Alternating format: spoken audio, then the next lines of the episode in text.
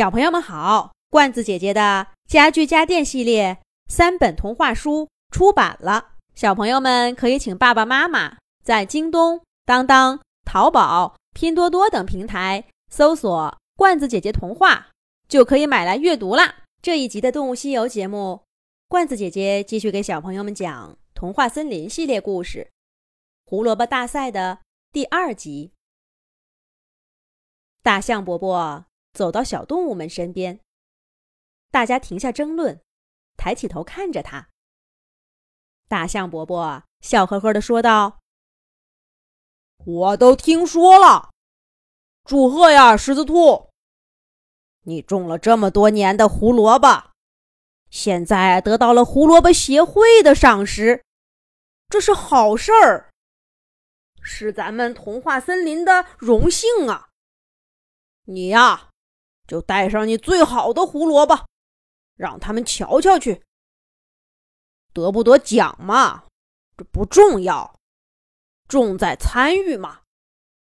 当然了，你最好是能拿回一个大奖来，那就是光荣上再加一层光荣了。我们对你有信心，咱们童话森林出品绝不会比别人差的。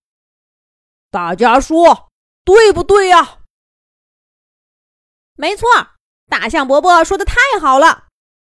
咱们童话森林是最棒的，狮子兔是最棒的。不知不觉间，参加胡萝卜大赛倒成了童话森林的大事儿，仿佛那封信并不是写给狮子兔一个人的。小伙伴们比刚刚更激动了。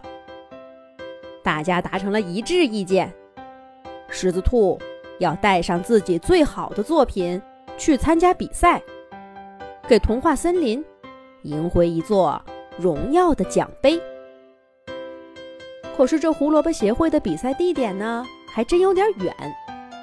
狮子兔有些忐忑。小飞鼠说道：“没事，狮子兔，我陪你一块儿去，免得你路上无聊。”我们也在童话森林给你打气。星星博士把一个小布包递给狮子兔，说：“狮子兔，这里面是一点儿通用的铜板和金币。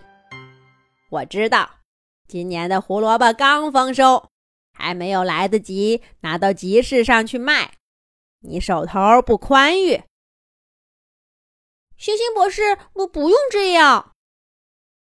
狮子兔赶忙推脱，可是星星博士硬塞在他手里，说道：“哎呀，出门在外，有钱在手，心里不愁。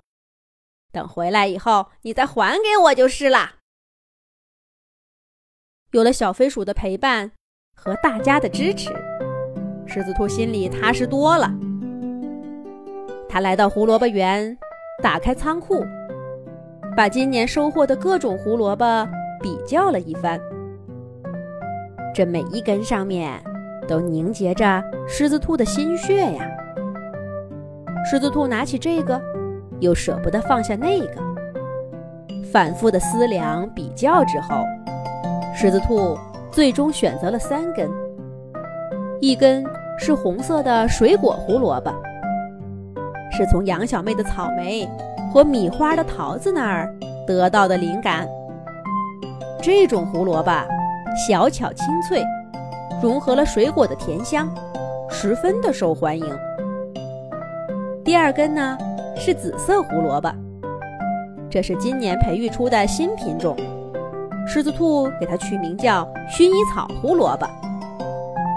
最后一个呢是普通的橙色胡萝卜，但这个胡萝卜。非常的优质，是整个胡萝卜园里今年的明星。虽然品种不起眼儿，但狮子兔依然觉得把它作为自己最优秀的作品展示出去，十分的合适。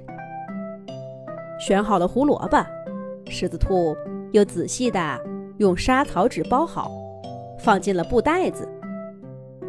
天已经黑了，狮子兔回到自己的小屋。躺在床上，胸脯起起伏伏，兴奋和紧张的情绪混杂在一起，翻来覆去到天明才睡着。可又过了没多久，小飞鼠就来叫他起床了。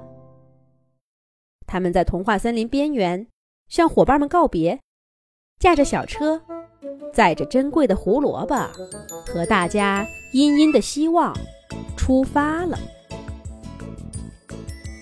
从没走过的路上，自然有许多新鲜玩意儿。小飞鼠和狮子兔眼睛都不够用了。等他们终于看累了，狮子兔也放松下来，滔滔不绝地跟小飞鼠讲起了自己对胡萝卜协会的倾慕。小飞鼠，你知道吗？我最早开始种胡萝卜，就是因为在集市上看到过一份胡萝卜协会的过期会刊，上面有句话叫“还在做一只”。到处找胡萝卜吃的兔子吗？为什么不自己种呢？惊喜不止在脚下，也在手中。我一下子就被打动了，这才有了我的胡萝卜园。对，去年，去年，你们都说好吃的那个白色胡萝卜，也是我呀，从他们的会刊上学到的。哎，你不知道，我早就想认识胡萝卜协会的人了。他们真是太厉害了。狮子兔和小飞鼠轻快的脚步声，滴滴答答的洒在路上。胡萝卜协会快到了吧？接下来又会发生些什么事儿呢？咱们下一集讲。